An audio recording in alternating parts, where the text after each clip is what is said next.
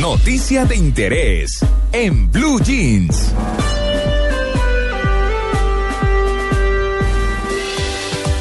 Entonces, no, Tito. No. Amalia, ¿usted se imagina que le salga un tipo con una bombita al lado, así como hacía Tito que... ¿Ah? No, qué horror. Salió uno disparado. No. No, eso no, que, que eso es lo más anti, así como dicen que si uno le pone medias, pues grave. No, uno con una bombita y eso como levantando un carro pinchado me parece horrible. No. El gato. No. Es- Sí, con gato. el, ga- el gato hidráulico. Bueno, muy bien, pues mire, este tema, eh, por supuesto que despertó muchísimo interés. Nosotros hemos querido ir un poco más allá y pues ya eh, hablamos con nuestro invitado, el cirujano plástico, sobre, eh, sobre qué se hacen los hombres. Pero, pero para ir un poco más allá también, eh, queríamos saber eh, como, como los, eh, es- esa clase eh, de hombres solterones que hay. Y, y no lo digo con displicencia, porque puede ser solterones, antes era terrible ser solterón, hoy Es en día es una opción opción. de vida. Claro, totalmente. Hay gente que dice, no, yo no me caso porque yo no soy fiel, o no me caso porque no me gusta, o porque vivo rico solo, bueno, exactamente. O con mi mamá. Ay, no ¿Por qué no sí. te veo con mi mamá? No, pues claro, sale uno disparado, eso sí, no, pero, pero digamos que es como conocer esa eh, psicología o esa psiquis de, de los hombres que están solteros después de los 40. Acuérdese que hay un dicho popular que versa hombre eh, cuarentón, hombre, sol- ah. no, solterón, cuarentón, fijo. Dijo qué. No, yo no puedo decir eso acá. No. ¿Y cómo, cómo dice la Pero frase? es que Ma- Ma- María Clara cree que todos sabemos el dicho. es No lo- que No, fijo- pero eso sí, pero eso. Sí, fijo. No, pero dedúzcalo. Cuarentón, solterón, fijo. Un... Ah, ma- ¿Qué? Ca- No, no, no, cuidado, Tito. ¿Qué? ¿Camaleón? Sí, camaleón. bueno, muy bien. Ese es un dicho Caco- popular. Entonces, nosotros ca- quisimos como, como averiguar esos hombres que permanecen solteros por la razón que sea que. ¿Y por qué lo vamos a preguntar? Ya hablamos de la cirugía que supuestamente se hizo George Clooney. Pero George Clooney además es un hombre que se ha identificado por, eh, digamos, llevar una vida sentimental muy variada. Eh, ha tenido, pues me imagino que las que ha querido, porque es que eso sí es mucho bombón. Eh, George Clooney es un monumento de hombre, como digo yo. Y obviamente, pues él nunca se ha casado, lleva un buen tiempo con una novia, entonces siembra Ay, dudas. no, pero tenía un marrano de mascota. O sea, él puede ser divino. Pero usted puede imaginarse a lo que huele. No, qué cosa tan aterradora. Eso en Estados Unidos es como Plantear común. lo que Pero él sí usted estuvo casado. quiera. Sí, estuvo casado, Sí, sí, sí. Le estuvo casado con una actriz que se llama Talia Balsam. pero no duró nada. Ay, no. Del Con un 89 al cerdo. 93 No. cuando se divorció. Por eso, sí. Y Sí. desde eso él dijo, no me vuelvo a casar. No, sí, y ha tenido muchísimas relaciones, la última como la más estable, pero es como de esos solterones ahí, ¿no? Estuvo con la modelo Lisa una por cinco años.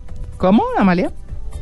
Sin el marrano, muy chévere, muy Sí. querido, me gusta. Con el marrano, no. Hasta con las bolas levantadas.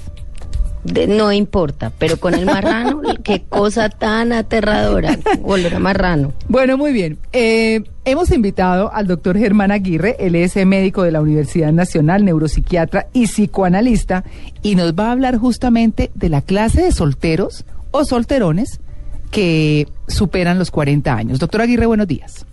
Muy buenos días tengan todos. Bueno, doctor Aguirre, eh, perfiles de esos hombres eh, solteros o solterones que, que deciden no llevar una vida eh, de convivencia, digámoslo así. Perfecto, oyendo eh, tus comentarios, eh, Uy, qué pena, que la ciencia ha, ha- ha concluido, digamos. La ciencia que estudia el comportamiento humano, en este momento que está de moda, se llama la neurociencia, explicar los comportamientos humanos, entonces se llega a una conclusión muy, muy clara. Cada individuo depende de su diferencia individual. Eso es lo que ha mostrado indudablemente los avances en la teoría de la evolución, en todos los avances en el conocimiento de la información genética a través de la secuenciación del genoma, pero se sabe entonces después de saber esa información genética que cada influencia medioambiental es lo que hace la diferencia individual. Eso quiere decir que después de descubrir el genoma ahora se busca lo que se llama el epigenoma. Cada individuo, cada persona depende de lo que se llama ahora genes, ambiente y desarrollo. Ambiente y desarrollo quiere decir experiencias familiares tempranas, vínculos afectivos y esto hace la diferencia. Entonces, cuando estamos hablando de solterones de 40 o de 50 años, tenemos que saber desde qué contexto cultural estamos hablando. Claro. Y estamos hablando de solterones porque no se han casado por un determinado rito, una determinada cultura, porque de hecho eh, actualmente todas las eh, visiones jurídicas muestran que las uniones de pareja son eh, ni más ni menos una relación estable y les ponen determinado tiempo. Eh, es diferente ver el individuo que es solterón porque vive dependiendo en una simbiosis enfermiza de la mamá. Mm. Casos muy serios les han sucedido todas estas personas que en un momento determinado, hombres de esas edades que han cometido masacres o venganzas contra la sociedad, mostrando cómo tenían una relación conflictiva de amor y odio con la madre, Uy. a través de lo cual ellos se han establecido relaciones de dependencia, amor y odio. El caso más célebre en nuestro medio, el de Poseto, por ejemplo, Mm. que era una persona que quería salir de ese encierro emocional y de esa dependencia y ese sentimiento de culpa por buscar otra mujer o vincularse afectivamente con el mundo, con el trabajo, con la profesión, etcétera. Y entonces tenía una relación de amor y odio con su madre y el caso de Poseto, pues cuando la- eh, este profesor se trastorna, que era eh, un excombatiente de Vietnam, donde había también sentido que no tenía ningún espacio para tener una individualidad. Él, la primera persona que mata es a la madre, esto lo llevaron al cine, se hicieron múltiples, hicimos múltiples libretos para llevar visiones al cine que explicaran esta, este comentario. Hay otros solterones, precisamente hablas de George Clooney, Sí. y, y- y- y muchos, muchísimos hombres que actualmente, después de tener una experiencia eh, a través de la cual con la cultura que estamos eh, viviendo se fomenta la individualidad en contra de la realidad. La realidad del ser humano es que el individuo no hubiera podido evolucionar y progresar y la sociedad no hubiera podido progresar si no hubiera desarrollado lo que se ha llamado y lo que se ha encontrado ahora como tendencias altruistas o lo que se llama la inteligencia social y la inteligencia emocional, que en ese sentido la tienen más las mujeres, y que esa visión fue la que hizo que el individuo pudiera progresar formando comunidades, es decir, que el individuo no tiene sentido si no tiene vínculo con otros. Entonces este vínculo se aprende temprano. Los que no pueden repetir este vínculo temprano porque han sido maltratados, abusados, eh, olvidados, eh, excluidos, van a tener en su mente, en, en su mundo emocional, una construcción del mundo trastornada, entonces no pueden compartir con nadie más y son absolutamente egoístas. Y no pueden encontrar la felicidad dándole amor a otro y eso es lo que de alguna manera ha salvado la humanidad y es lo que necesita la evolución para que haya más perfección entre los seres humanos y la sociedad, que es decir, el individuo se proyecta hacia lo social. Claro, doctor Aguirre, pero también están los, los que no se quieren comprometer porque les gusta como la vida que llevan en el sentido de independencia, de meterse con quien quieran, de muchas cosas, ¿no? O sea, como Por más- supuesto, entonces actualmente la cultura sí propende por esa individualidad, ese egoísmo, digamos, esa competencia. Se está dando mucho indiscutiblemente dentro de los sectores o entre las sociedades o las culturas donde se estimula lo que se llama el éxito, el triunfo, el triunfo económico, donde han sido educados en un mundo a través de su trabajo, de su profesión, donde todo tiene un precio. Es decir, los seres humanos son mercancías, son mercancía desechable en un momento determinado, entonces es como si usaran esa relación, compraran el amor hecho, pongámoslo en esos términos más populares, y entonces viven el momento, estamos en una sociedad mediática, eso lo hemos denunciado lo hemos analizado los que eh, estudiamos el comportamiento humano, entonces se buscan relaciones mediáticas y sobre todo se está dando en los países más emergentes que se copian un poco o que copiamos un poco lo que ya viene de regreso en, de y error en otras sociedades. Entonces hay personas absolutamente egoístas que no comparten con nosotros, que única y exclusivamente buscan su beneficio personal, pero están condenados a una cosa muy importante que la ciencia nos muestra. Si un individuo no deja descendencia, si un individuo no tiene prole, ese individuo no ha existido, eso es fundamental. Y ante esa visión, eh, diríamos, egoísta de que yo eh, me molesto porque yo uso el, el, cepillo de dientes de una manera y mi pareja lo usa de otro. Entonces estamos viendo una, la sociedad del aparentar ser, la sociedad un poco del gusto egoísta sin una proyección mucho más allá eh, que no, nosotros llamamos altruista o una posición a través de la cual queremos conservar una serie de factores que son el producto del desarrollo de la inteligencia humana más eh, perfeccionada. El cerebro humano es lo que nos diferencia, lo que nos hace compartir con nosotros.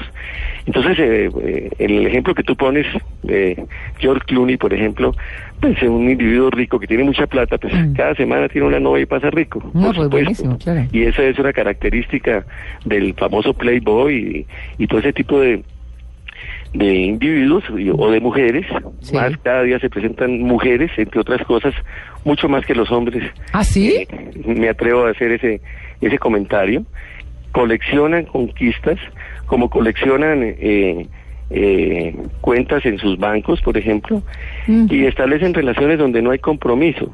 Estas relaciones son de uso y abuso, son relaciones que los grandes pensadores que miraron cómo influiría la revolución científica y la ilustración y el pensamiento de que todo no estaba hecho y que Dios no era el que había hecho las cosas como así como todos pensamos que estaban hechas, sino que las, las cosas cambiaban y cambiaban por nosotros.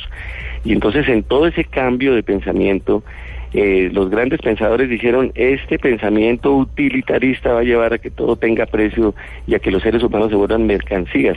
Ese es el momento actual de crisis que estamos viviendo, pero evidentemente esto cambiará cuando el individuo vea que solo no puede vivir, se sabe que el individuo que vive solo se enferma más, se infarta más, tiene accidentes cerebrovasculares, se deprime más, no tiene posibilidades, se llama de reconstruir su organismo desde el punto de vista físico, mental, emocional y social. Entonces todo esto tendrá que cambiar a, a medida de, la, de, de que la ciencia vaya descubriendo estas cosas. Uy, Sin embargo, ya repito, todo depende de las diferencias individuales. Hay personas con trastornos de personalidad, les molestan los demás, pero no están enfermos, entonces no se aguantan a los demás.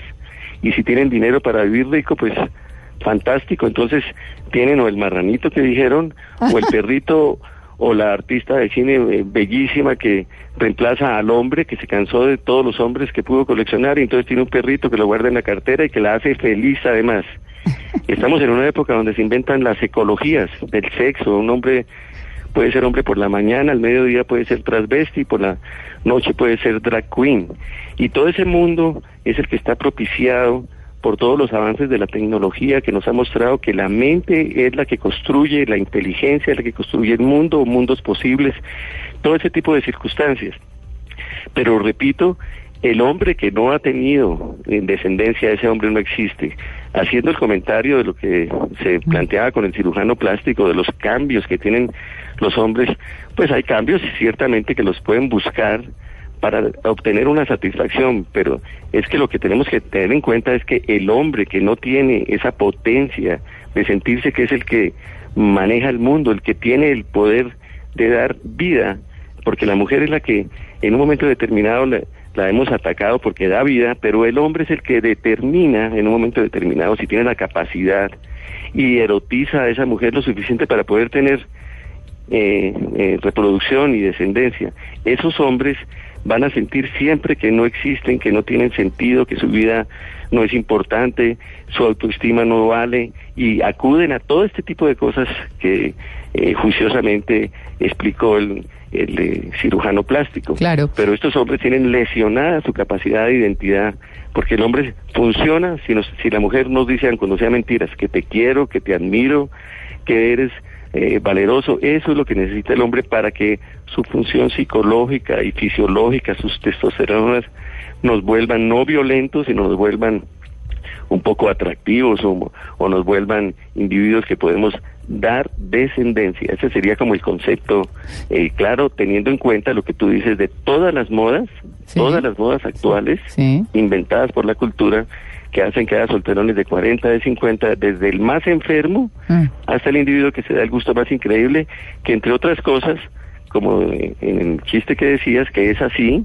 Sí. se sabía antes que un hombre de 40 o de 50 años, si no ha tenido una experiencia continua, el, el ser humano depende de lo que aprende, de los vínculos que memoriza en su, en su mente, entonces si son cosas buenas, aprende a ser un mejor ser humano cada día y si son cosas malas las repite y si es soledad repite eso. Entonces en esas edades el individuo que no tiene mucha experiencia eh, de ternura, de afecto, de aprender de la mujer, uno tiene que aprender de la mujer la ternura para poderla conquistar, no es solo el hecho de poseerla como el león posee a la leona, sino que eso tiene todo un cortejo elegante que nos da la inteligencia humana. El hombre que no hacía eso con las mujeres, entonces a los 40 o 50 años no diferencia en, en un efebo de 15, 18, 19 años, llama a la mujer o hombre, no diferencia y entonces salen conquistando eh, muchachitos o muchachitas y eso pasa mucho, Mm. en tu comentario.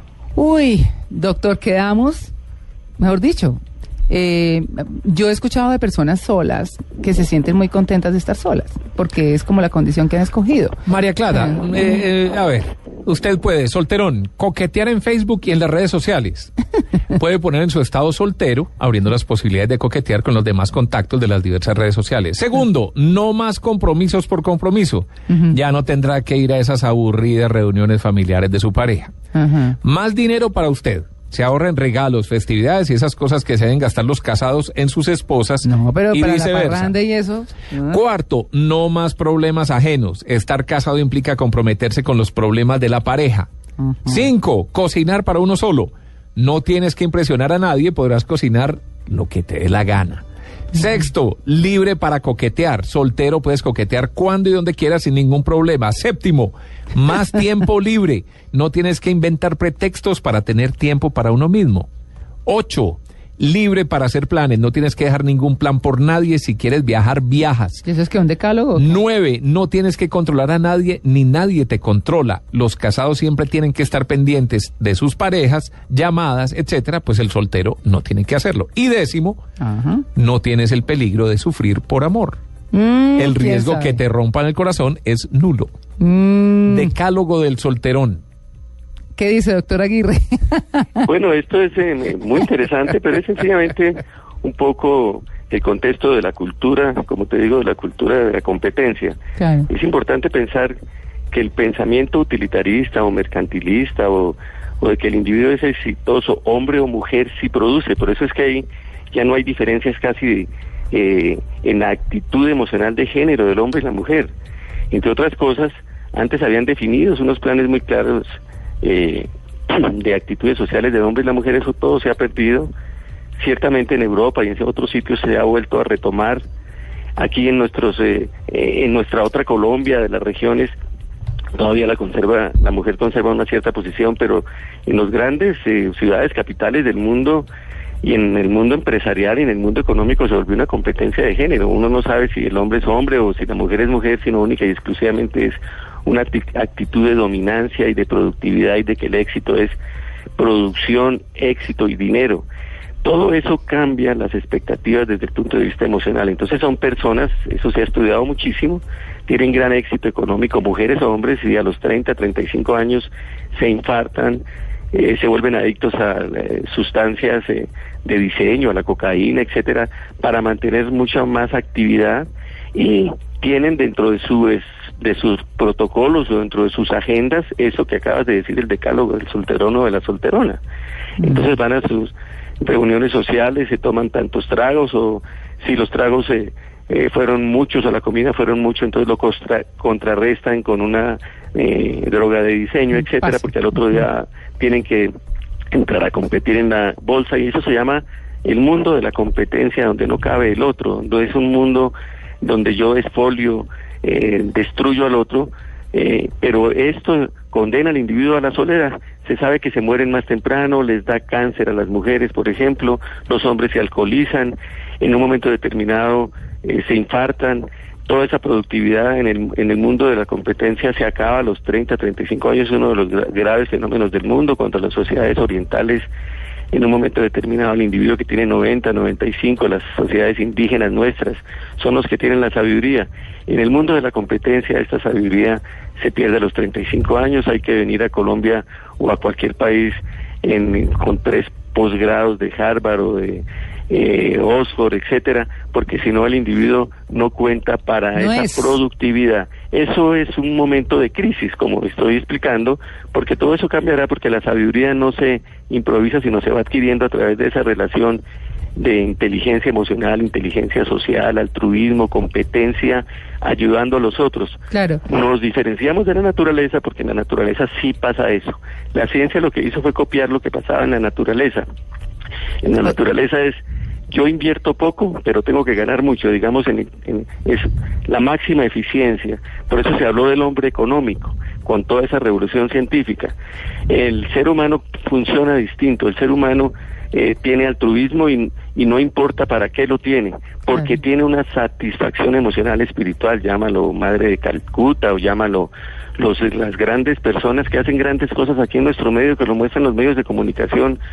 Eh, maravillosamente ahora se les ocurre mostrar que hay gente que ayuda a la gente, que tiene esa parte espiritual o que puede ser feliz, pero con esa parte espiritual, no ser feliz porque somos ricos o porque tenemos 25 guardaespaldas o 45 desayunos, o guardo la plata y no me la gasto con el otro, y entonces la guardo para que me entierren como a los faraones con eso. eso esas son visiones, eh, eh, digamos, que tenemos, porque no tenemos una visión cultural. El ser humano ahora es un técnico, un técnico quiere decir ignorante, única y exclusivamente sabe mover unas teclas, pero no piensa. Claro. Esa es la revolución que está pasando en este momento. Cuando uno piensa, se sabe que mi vida es mejor y de más calidad cuando la comparto con el otro. O sea que no es mejor Así solo. haya conflictos. Claro, doctor. Es, eh, o sea que no es mejor solo que mal acompañado.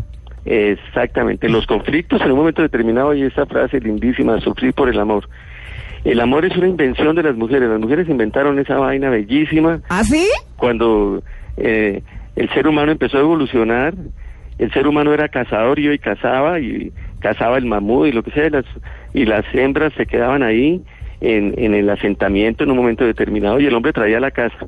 Cuando el hombre en un momento determinado eh, se cansó por cualquier motivo de ir a buscar mamuts, encuentra que ya habían tenido descendencia, no sabía el hombre para qué era eso, la, mujer es la que vive la experiencia de tener el hijo, de tener el crío, ellos no sabían qué era eso, podríamos decirlo en ese sentido, eh, como los animales, habían unas tendencias a cuidarlo de la madre, aunque podrían existir en otros animales la tendencia a destruir el, eh, el vástago que tuviera alguna deficiencia, pero la madre cuidaba al niñito. Y entonces el señor cazador que llegaba, que no quería salir, vago o lo que fuera, en ese momento se comía al niñito. Ay. Y entonces la madre empieza a protegerlo y ahí es donde surge ese concepto tan complejo que es el amor. Claro. Diríamos, a través de eso el ser humano hace unos asentamientos, el ser humano, el hombre, el, el cazador empieza a ser como el más eficiente, después se ve que no es el más fuerte, sino el más inteligente, el que tiene las mejores estrategias, el que protege a las mujeres, tenía hijos con todas las mujeres, todos con todos, eran comunidades así, Sí. hasta que a nosotros los hombres se nos ocurre sentir algo que la mujer nos empieza a enseñar que es ese amor y ese vínculo, y entonces queremos tener ese hijo nuestro, ese hijo, yo quiero estar seguro de que es mío, entonces la mujer empieza a darnos gusto y se queda con nosotros. Y entonces vamos y casamos y traemos las cosas y la mujer nos enseñó a tener ese asentamiento y ese amor hacia esa familia.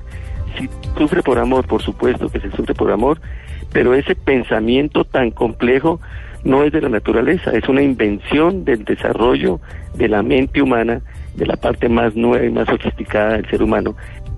Claro. Ese, bueno, ya, ya sabe, ¿no, Tito? No es mejor solo que mal acompañado. Eh, también aprendí que de solteros se puede morir uno de cáncer. Sí. Sí, eh, sol- la soltería da cáncer. Dice en, en, eh, en Twitter, dice Antonio María Hidalgo, tengo 53 años, feliz de ser soltero, buena salud y no estoy de acuerdo con muchas cosas porque no soy un deprimido. Mm, Vive bueno. sí, Vive bueno. bueno. Vamos a verlo de 70 o de 80 años, ¿cierto? Pero por ahora vive sabroso. Que, eh, eh, doctor Aguirre, que, que vivir solo que da cáncer de testículo. Yo decía ese comentario, entonces hasta este tipo de, de, de cir- de circunstancias son las que se pueden, mío. investigar. Eh, Claro. la- la- los problemas prostáticos, todo ese tipo de cosas tienen mucho que ver, pero eh, recordemos, de acuerdo a lo que está diciendo tu compañero, hay diferencias individuales, por supuesto. Claro. El- a los 53 años, pues, un individuo ser feliz. eh, el eh, Cavalieri, allá italiano, pues se separó porque... No, entonces es que ese sí es un desorden, doctor todos los Aguirre. días. Ese es un tratado solo él. Pero, pero es, eso, eso, es, una, es esa visión hedonista, esa visión de darse gusto, esa visión...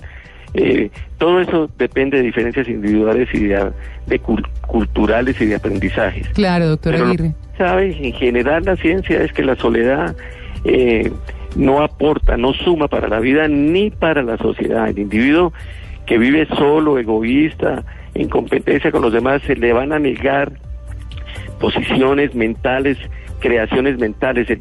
Se llama la complejidad de la mente hace que el pensamiento complejo es como empezar a, a crear mundos posibles, mundos que no existen. ¿Cuál es el ejemplo más importante que yo como científico pudiera poner de ejemplo?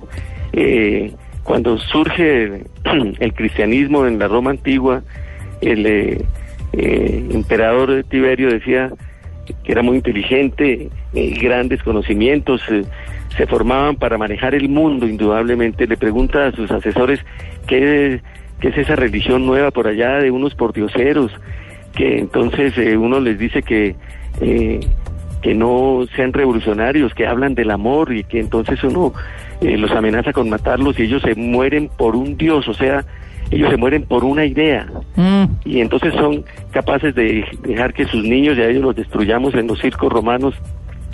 Y entonces Tiberio empieza desde ahí a preguntarse por qué había esa idea que no era real. ¿Por qué cuando eh, a Cristo lo toman preso los romanos, qué quiere decir ese simbolismo de que eh, Cristo dice cuando le pegan a uno en una mejilla pone la otra? Eso se llama el pensamiento eh, paradójico. claro. No, complicadísimo. Realmente, si se mete uno en el análisis de absolutamente todo el entorno y demás, de lo que, mm, o de dónde viene la soledad, de lo que es la soledad, bueno, terminamos hablando de todo un poco alrededor de los solterones, Tito. Como George Clooney, Como George Clooney. que bueno, se casó, se divorció y ahora vive Bueno. su vida. Su vida, sí, su vida, a Sí. su manera. 8 y 47, muchas gracias al doctor Germán Aguirre por eh, habernos hecho estas claridades con muchísimo, muchísimo contexto. Así que eh, que, vamos. que es donde eh, le queda un poquito la duda y con todo el respeto por, por Claro. toda la gente que cree y todo, pero, pero a Jesucristo siempre nos lo han pintado, nos lo han pintado como un solterón. Claro. A sus que- 33 años, sin novias y mujeres, que después Mm. hemos visto que parece que sí tuvo esposa y todo lo demás según algunas algunos estudios, ¿cierto? Se hizo pero, hombre. pero, pero, pero qué raro, ¿no? Siempre nos lo pintaron como que no era conveniente estar casado. Pero eso es como lo ha presentado la iglesia, ¿no? Por eso. Mm, que, que pues de pronto ya más allá, fíjese que han hecho Porque si ese especiales. es el hombre ideal, entonces el estado ideal sería estar soltero. Sí, pues, Pues- Uy, no, yo sí no, yo sí adoro la vida en familia. No, no, no, no, no. para estar en pareja. Sí, sí, sí, seguro. Rico, chévere, tener con quién compartir y con quién tener diferencias, ¿por qué no? Pero el que viva solo, pues. Pues si le gusta, sí, Saludo sí, a mi amigo Andrés. Nieto.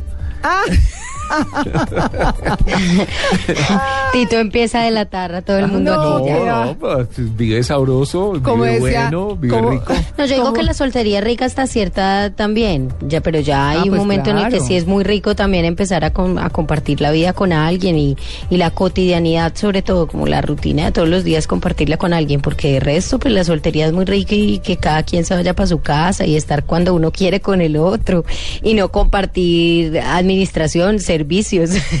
Eso es delicioso. Pero Bueno. pues ya llega un momento en el que sí hay que hacerlo. 8 y 49, estamos en Blue Jeans de Blue Radio.